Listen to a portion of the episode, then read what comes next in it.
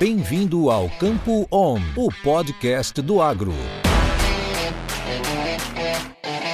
Muito bom dia a todos, sejam muito bem-vindos ao podcast Campo On. Aqui quem fala é Keila Santos, consultora em gerenciamento de riscos da StoneX e em parceria com a Stoller, hoje, dia 30 de janeiro de 2023, eu venho trazer para vocês as principais notícias que têm movimentado os mercados de soja e milho.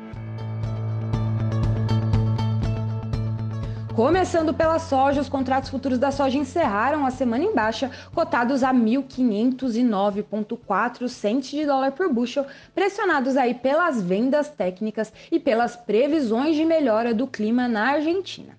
Os contratos futuros de soja subiram 0,2% na semana, enquanto os contratos futuros de farelo subiram 2,1% e os contratos de óleo, no entanto, caíram 2,2% na semana, chegando à quinta semana consecutiva de baixa. Na última semana, as vendas de exportação de soja norte-americana para o ano safra 22-23 totalizaram 986 mil toneladas durante a semana encerrada em 12 de janeiro, ficando dentro do intervalo das expectativas do mercado. O total da semana foi 37,5% superior à semana anterior e 47% acima da mesma semana no ano passado.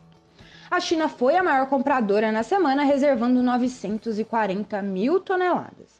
A China tem impulsionado os compromissos totais dos Estados Unidos, e embora os destinos não chineses estejam atrasados em comparação com o ano passado, 2,82 milhões de toneladas, os compromissos chineses ainda se posicionam à frente. Considerando o número em relação à previsão do SGA, os Estados Unidos se posicionam acima das projeções do governo por 7 milhões de toneladas.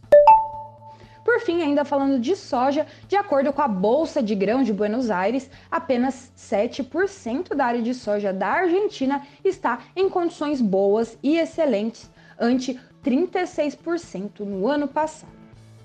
Já para o milho, os futuros de milho fecharam mistos nessa última semana, cotados a 683 centes de dólar por bushel mas encerraram a semana, é, né, o total da semana em valorização, seguindo a melhor demanda pelo milho norte-americano. As vendas de exportação de milho pelos Estados Unidos somaram 910,4 mil toneladas contra 1 milhão no ano passado. Isso coloca os Estados Unidos 19,9 milhões de toneladas abaixo do ritmo do ano anterior e, considerando as expectativas mais baixas do SGA, os compromissos atuais ficam 13,9 milhões abaixo do ano passado. É evidente então aí que ainda há uma enorme lacuna a ser preenchida nos próximos sete meses. Já o Brasil perdeu competitividade no mercado de milho temporariamente, com as condições da safra da Argentina é, melhorando após né, uma semana de chuvas e os Estados Unidos continuando a enfrentar dificuldades relacionadas ao fraco interesse mundial em suas ofertas.